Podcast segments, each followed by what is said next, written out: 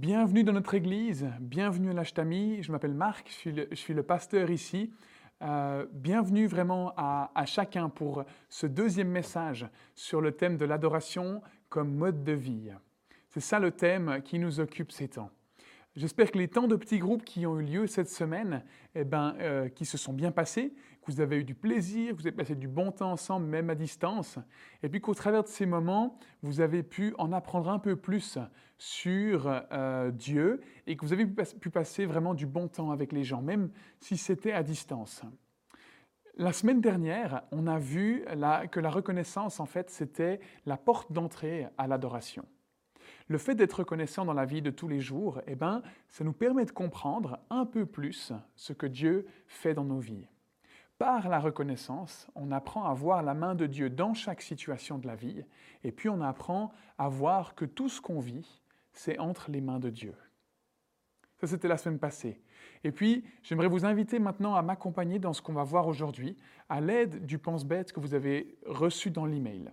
Si vous ne l'avez pas reçu, eh bien, pas de souci, vous pouvez aller dans la description de la vidéo, euh, vous le trouverez là aussi, vous n'avez qu'à cliquer sur le lien, télécharger et puis imprimer.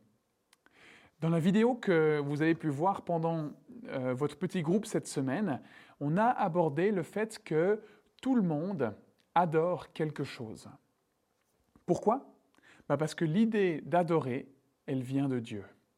C'est lui qui a intégré ce concept dans notre ADN.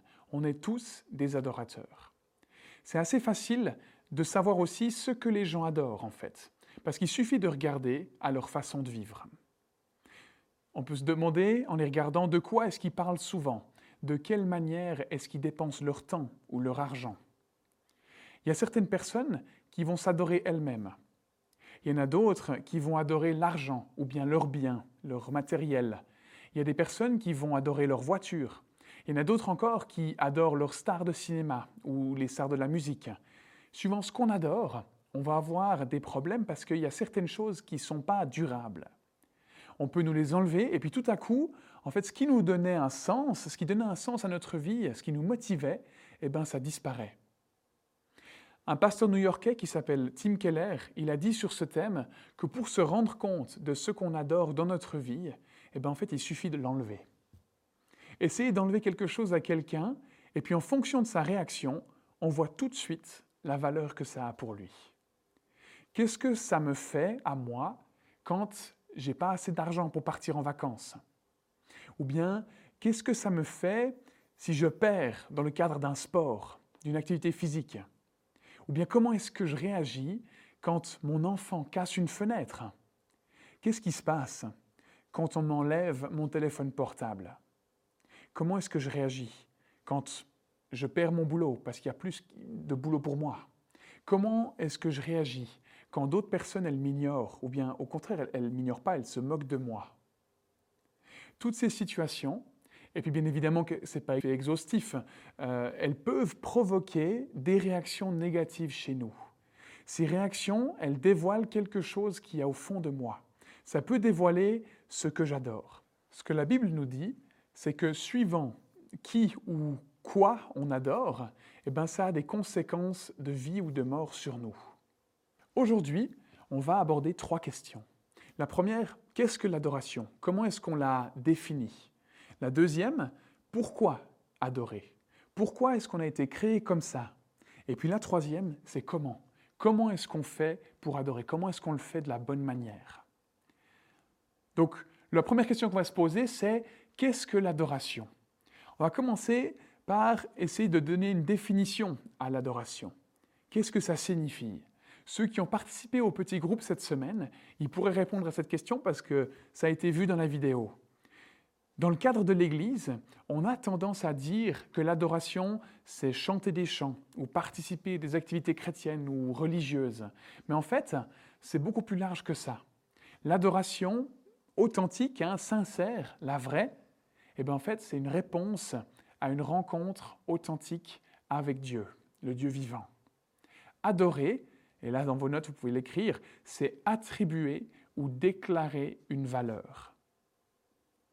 Donc, quand on adore Dieu, eh bien, on déclare sa valeur, on déclare son importance. Quand on adore, on reconnaît la valeur de celui qu'on adore. Et tout ça, ben, ça nous mène à nous poser la question suivante. Finalement, c'est quoi la valeur de Dieu pour moi? Quelle est sa valeur à mes yeux? Parce que c'est cette valeur que je donne à Dieu qui va pouvoir déterminer comment je le considère, comment je le vois. Elle va déterminer, cette valeur, la place qu'il aura dans ma vie. Et elle va déterminer aussi comment je l'adore. Comment est-ce que la valeur qu'on attribue à Dieu va être visible dans notre vie? Eh bien simplement par nos paroles et puis par nos actions. On peut dire que Dieu a de la valeur pour nous, plus que tout le reste. Mais est-ce que nos actions et notre style de vie sont cohérents avec ce qu'on dit? Est-ce que j'adore Dieu tous les jours, au quotidien? Ou est-ce que je l'adore seulement quand je me trouve à l'église le dimanche matin ou pendant la rencontre de prière en semaine, le soir?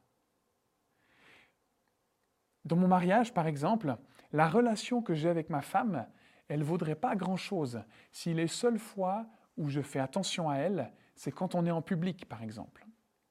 La relation intime, la relation privée, elle est tout aussi nécessaire et importante à ça. Si on veut savoir ce qu'une personne, elle croit vraiment, eh bien, on n'a qu'à regarder à sa façon de vivre. Si on veut savoir ce qui compte vraiment pour quelqu'un, même chose, on regarde à sa façon de vivre. Si on aimerait savoir ce qu'une personne, elle adore vraiment, eh bien, encore une fois, on regarde à sa façon de vivre. De quoi est-ce qu'elle parle régulièrement? Comment est-ce qu'elle gère son temps? De quelle manière est-ce qu'elle dépense son argent? Notre vie, ce qu'on fait, ce qu'on vit finalement dans nos actions, hein, eh ben, ça reflète nos valeurs et nos croyances. Notre vie, elle reflète les choses qu'on adore. L'adoration envers Dieu, c'est pas juste quelque chose qu'on fait machinalement ou religieusement. Dans la Bible, une bonne partie du chapitre 4 de l'évangile de Jean nous raconte une discussion entre Jésus et puis une femme qui n'est pas juive, elle est samaritaine. Donc c'est un peuple qui vivait dans cette région à cette époque-là. Et le sujet de cette conversation, bah, ça concerne l'adoration. Et de cette conversation ressort l'une des principales clés bibliques au sujet de l'adoration.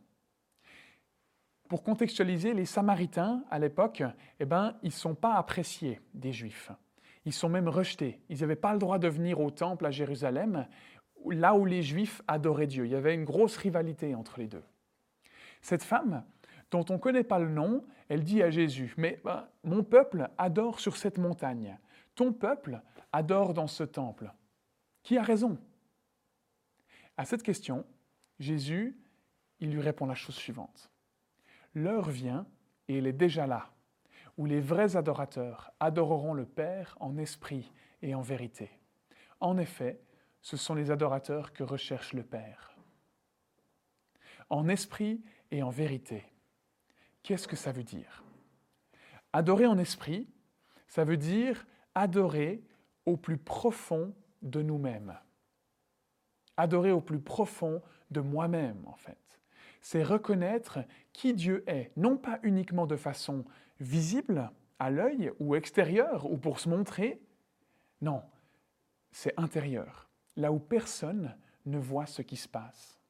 La vraie adoration, c'est pas quelque chose de religieux, c'est pas quelques rituels à faire ou des paroles précises à prononcer dans un certain ordre. C'est pas quelque chose qu'on peut faire machinalement. C'est quelque chose qu'on vit au fond de nous. C'est une forme de lien avec Dieu. On est en relation avec Dieu à ce moment-là. Dieu, il est esprit. Ça veut dire que Dieu n'est pas un lieu précis physiquement, il est, il est partout. Je vous parlais des Juifs avant qui adoraient Dieu dans le temple. Eh bien, ça c'était avant. Maintenant, Dieu il peut être adoré partout. C'est ça que Jésus est en train de dire. La femme, elle demande à Jésus dans quel lieu il faut adorer Dieu? Mais Jésus lui répond, mais ce n'est pas une question de lieu, parce que Dieu, il est esprit. Peu importe où tu es, tu peux adorer Dieu.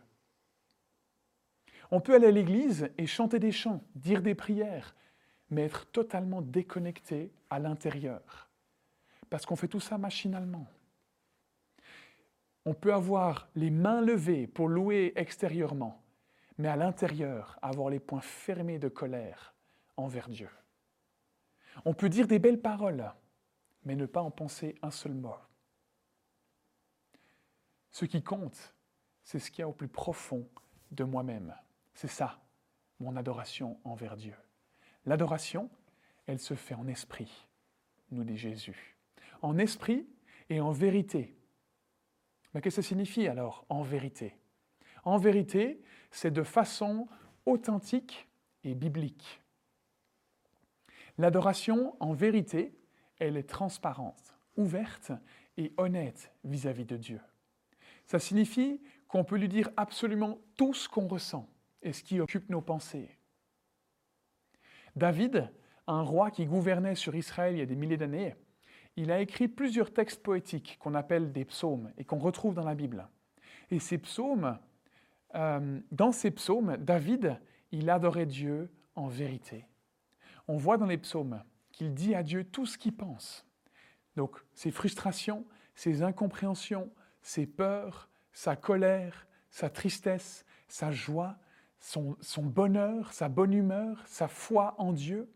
Il parlait de tout. Et David, il parlait à Dieu de façon authentique, en étant vrai, en cachant pas ce qu'il ressentait. Mais il le faisait aussi de façon biblique. La vérité, ça implique qu'il y a des choses qui sont vraies et des choses qui sont fausses. Et la Bible, par des textes qu'on y trouve, elle nous permet de voir qui est Dieu, quel est son caractère, sa personnalité, ce qu'il attend de nous.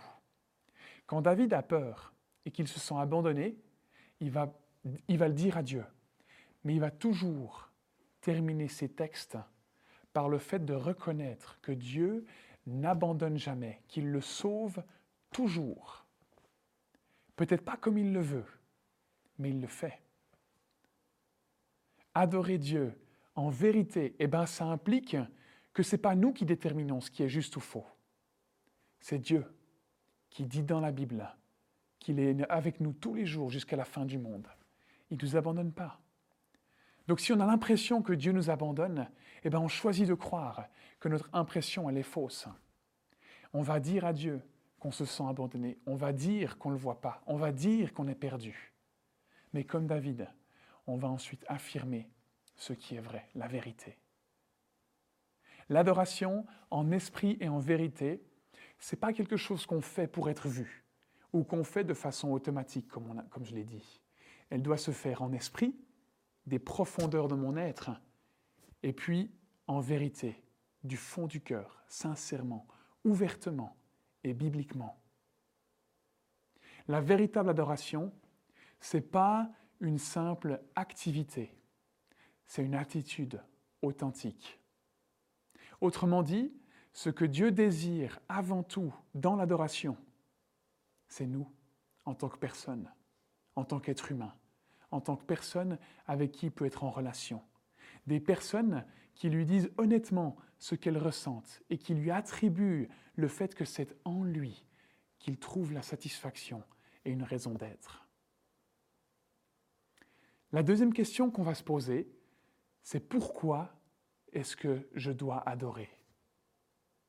Comme on l'a vu en introduction, tout le monde adore quelque chose.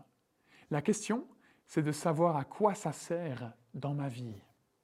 La première raison à ça, elle est toute simple. On adore, comme je l'ai dit dans l'introduction, parce que c'est dans notre nature. C'est dans notre ADN.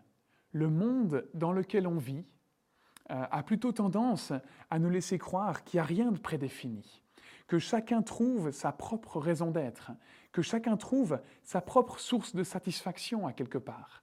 Donc, à quelque part, que chacun définit son propre ADN. Mais je crois que ce que la Bible nous enseigne, c'est que Dieu a placé en nous ce besoin de l'adorer pour être en relation avec lui. Par exemple, si on a un pommier dans le jardin, on va s'attendre à ce qu'on puisse y récolter des pommes, évidemment. Mais si maintenant, moi, j'aimerais plutôt des oranges ou des poires, ben, j'aurais beau essayer toutes les tactiques, tout ce que je veux, jamais je pourrais changer ça. Alors peut-être qu'un jour, on y parviendra avec la science, qui sait, mais jusqu'à preuve du contraire, on ne peut pas. Ce pommier, il n'est pas là pour donner des poires. Et pour nous, c'est la même chose. On a été créé pour adorer Dieu. Mais des fois, on perd de vue que ça fait partie de nous. Des fois, on se dit qu'on pourrait très bien produire des poires. Et on met un tas d'énergie. Et on fait plein d'efforts pour produire des poires. Peut-être que ça marchera. Mais ce n'est pas pour ça qu'on a été fait. Dieu, nous ayant créés et nous aimant d'un amour inconditionnel qui dépasse tout ce qu'on peut imaginer, il suscite en nous le fait de le reconnaître comme celui qui nous a donné tout ce dont on a besoin. Autrement dit, par ce qu'il est et ce qu'il a fait, il suscite, il provoque l'adoration. L'auteur du psaume 89 le dit de cette façon-là. Heureux le peuple qui s'est acclamé. Il marche à ta lumière éternelle. Le fait de l'adorer nous fait marcher dans la lumière.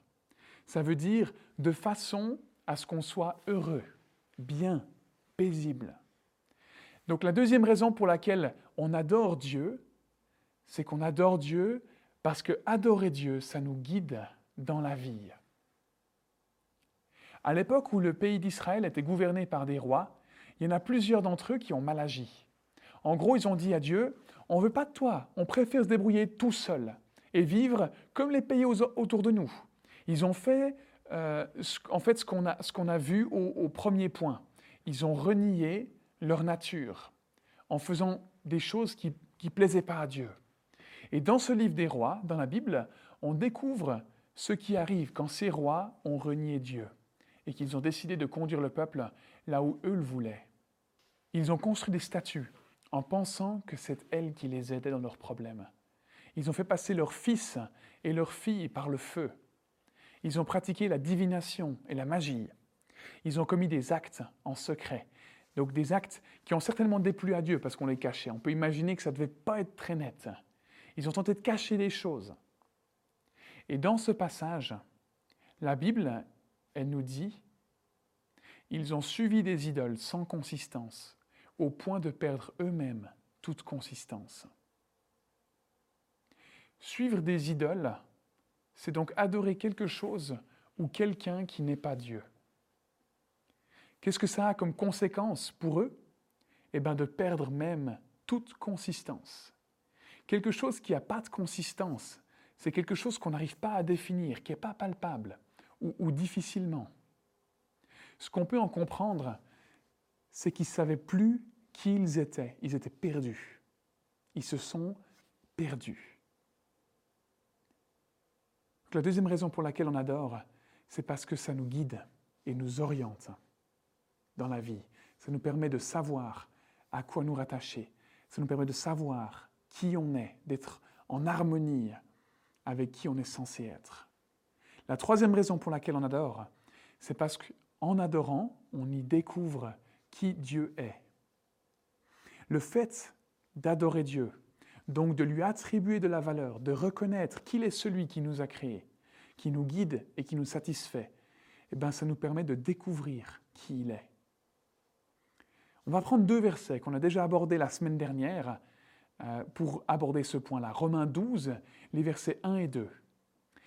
Je vous encourage donc, frères et sœurs, par les compassions de Dieu, à offrir votre corps comme un sacrifice vivant, saint, agréable à Dieu ce sera de votre part un culte raisonnable. Ne vous conformez pas au monde actuel, mais soyez transformés par le renouvellement de l'intelligence, afin de discerner quelle est la volonté de Dieu, ce qui est bon, agréable et parfait. On a vu qu'offrir tout ce qu'on est lui montre qu'on est reconnaissant. Au travers de tout ce qu'on pense, de tout ce qu'on dit, et de tout ce qu'on fait. On est reconnaissant.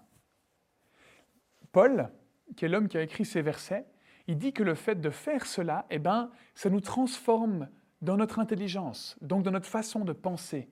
Et ça nous permet de découvrir quelle est la volonté de Dieu, de savoir ce qu'il aimerait, de savoir ce qu'il pense, de savoir qui il est.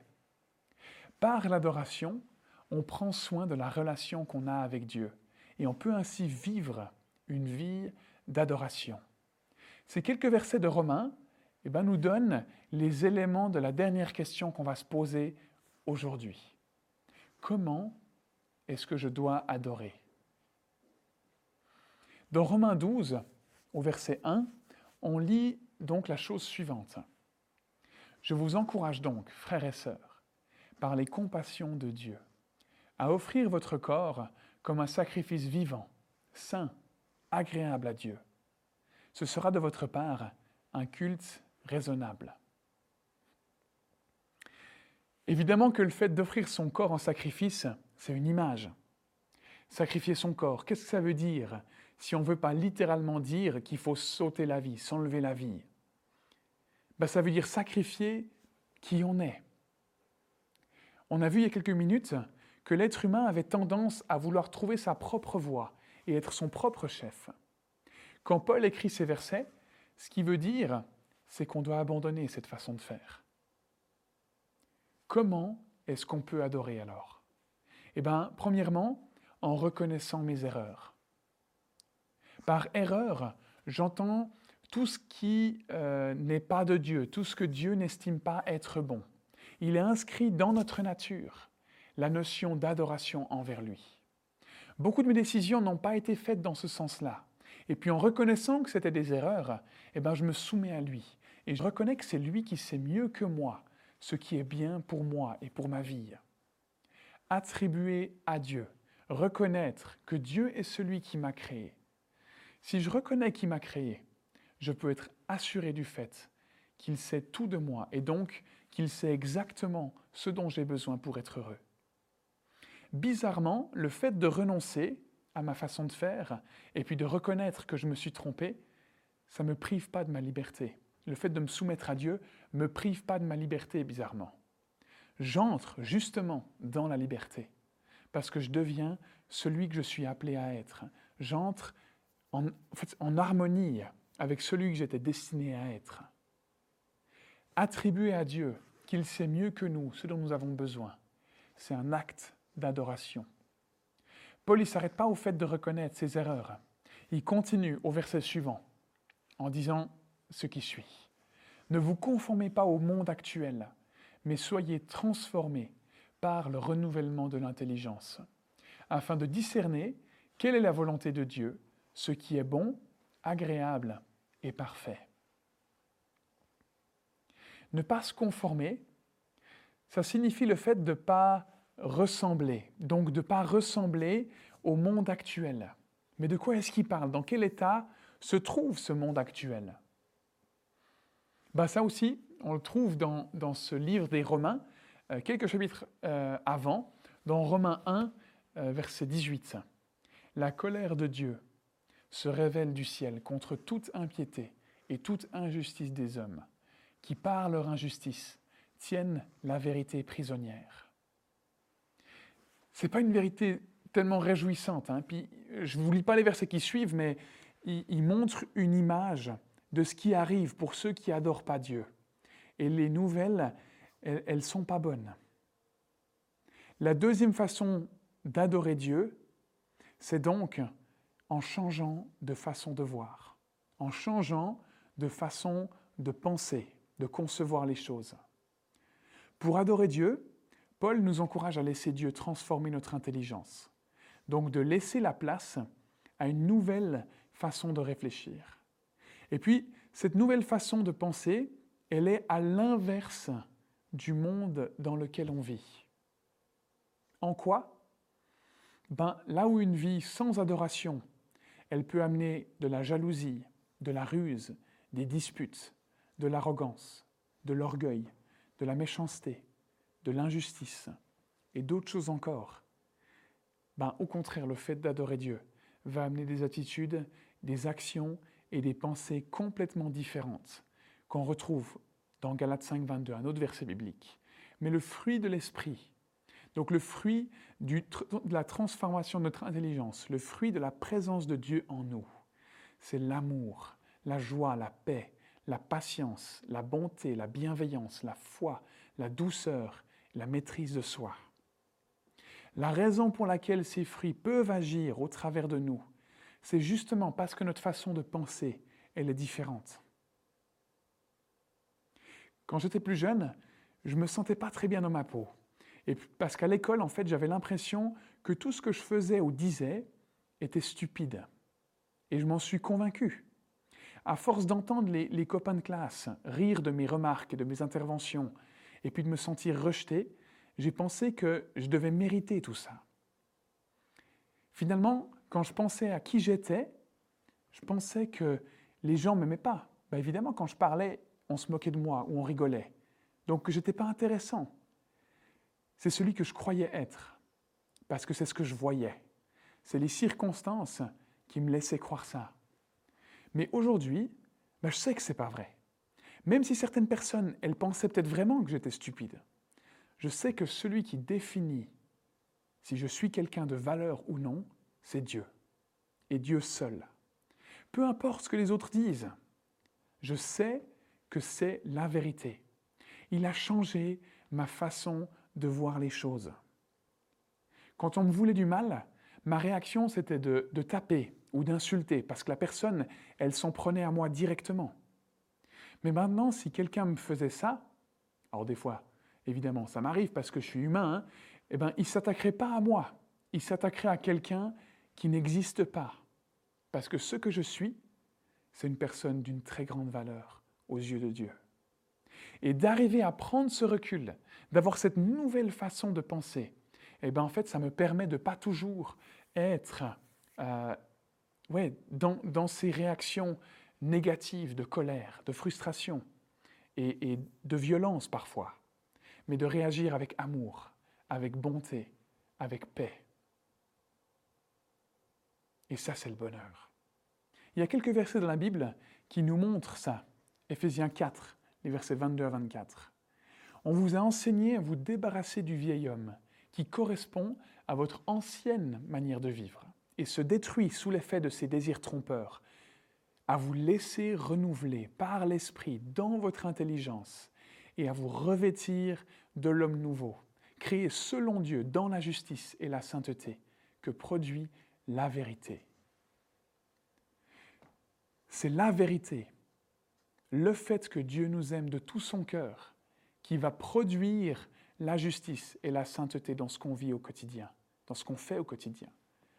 Par le changement de notre façon de penser, on adore Dieu. C'est un acte d'adoration. Et puis il existe des tas d'autres façons d'exprimer notre adoration envers Dieu. On l'adore à travers des chants, on l'adore à travers la prière. On l'adore en cherchant à le connaître plus au travers de la Bible. On l'adore en utilisant les dons et les talents qu'il nous a donnés. On l'adore en racontant à d'autres ce qu'il a fait pour nous. On l'adore par nos choix quotidiens qui reflètent la valeur qu'on attribue à Dieu. On l'adore également euh, à travers le temps, l'énergie et les ressources qu'on donne dans différents domaines. Et puis on l'adore par le fait de faire don de notre argent, qui montre qu'on veut dépendre de lui, qu'on n'a pas peur de manquer de quoi que ce soit. On va prendre un dernier verset, parce qu'il détient une vérité importante au sujet de l'adoration.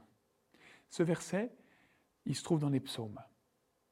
Louez l'Éternel, faites appel à son nom, faites connaître ses hauts faits parmi les peuples.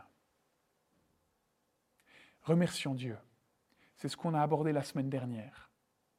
Faisons connaître ses hauts faits parmi les peuples. Ça, ça veut dire qu'on adore Dieu en racontant aux personnes qui nous entourent ce que Dieu a fait dans nos vies, la façon dont il nous a transformés, la façon dont il nous a sortis de situations difficiles, la façon dont on est satisfait en lui.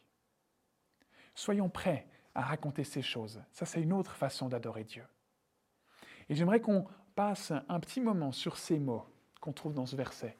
Faire appel à son nom. Ça fait toute la différence dans notre vie d'adoration et de prière. En hébreu, la langue originale dans laquelle ce verset a été écrit, faire appel au nom de l'Éternel, ça signifiait faire venir, l'appeler vers nous. Dans la Bible, Dieu a plusieurs noms. Et les noms, ils ont une signification particulière. Ils représentent des traits de caractère de Dieu. On parle donc de Dieu comme sauveur, comme créateur, comme consolateur, comme protecteur, et d'autres encore, vous découvrez dans vos, notes. Faire appel à son nom, ça signifie le fait de, faire venir Dieu vers nous. Faire appel au nom de l'Éternel, c'est dire, Seigneur, je fais appel à toi comme mon conseiller. Précède-moi, éclaire mon sentier, donne-moi la sagesse dont j'ai besoin dans cette situation. Seigneur, je fais appel à toi comme mon défenseur. Précède-moi pour me protéger de mes ennemis, parce que je suis dans le pétrin là.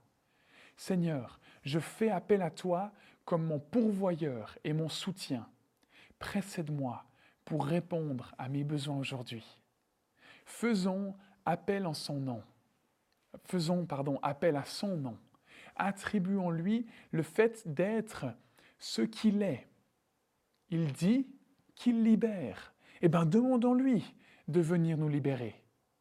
De cette façon, on l'adore. C'est ça, vivre une vie d'adoration. Asseyons-nous à ses pieds. Profitons de sa grâce. Profitons d'être émerveillés de tout ce qu'il est, de tout ce qu'il fait. Faisons appel à son nom pour l'adorer. Reconnaissons sa valeur face au monde à travers les paroles et notre manière d'agir pour sa gloire et sa volonté. Pour terminer, j'aimerais prier avec vous. J'aimerais vous inviter à entourer un des noms de Dieu qui rejoint euh, ce dont vous avez besoin aujourd'hui, parmi la liste que vous avez dans vos notes. Prenez quelques secondes pour le faire maintenant. Rappelons-nous de l'importance de regarder en arrière et de nous souvenir de tout ce que Dieu a déjà fait pour nous. Remercions-le pour ça, comme on l'a vu la semaine passée. Je vous encourage à nommer une chose que vous avez vécue cette semaine pour laquelle vous êtes reconnaissant. Peu importe ce que vous vivez, j'aimerais vous encourager à, faire cette prière avec moi maintenant. Que ce soit la première fois que vous vous adressez à Dieu ou que vous avez pris cette habitude depuis longtemps, on a tous besoin de s'engager ou de se réengager auprès de Dieu. On a besoin de lui tous les jours parce qu'on est dépendant de lui. On a été créé pour être en relation avec lui. Et, et, ces relations, ce Covid nous le montre, elles sont nécessaires. Cette relation à Dieu, de la même manière, elle est nécessaire. Dans la prière, je vous encourage à utiliser le nom de Dieu que vous avez entouré sur votre feuille pour lui demander d'agir dans votre vie, là où vous en avez besoin. On va prier. Maintenant, avec un, cœur profondément honnête, ne lui cachant rien, ne retenant rien, en esprit et en vérité, dites simplement ceci. Seigneur, tu connais mon cœur, tu connais mes besoins, tu connais mes pensées, tu sais ce à quoi je fais face aujourd'hui, ce contre quoi je lutte. Seigneur, et puis là, vous pouvez euh, intégrer le, le nom de Dieu que vous avez entouré sur votre feuille. J'aimerais faire appel à ton nom. J'aimerais t'accueillir dans ma vie. Précède-moi dans ta puissance. J'ai besoin de ta grâce dans ma vie. Je veux marcher dans la lumière de ta présence. Je veux que ton règne vienne et que ta volonté soit faite dans ma vie. Alors aujourd'hui, je me soumets à toi. Je veux placer ma vie sous ton autorité pour que ton nom soit glorifié au travers de moi. Seigneur, merci parce que tu promets d'agir dans ta parole. Et c'est avec confiance que je te fais cette prière parce que je sais que tu vas agir. Amen.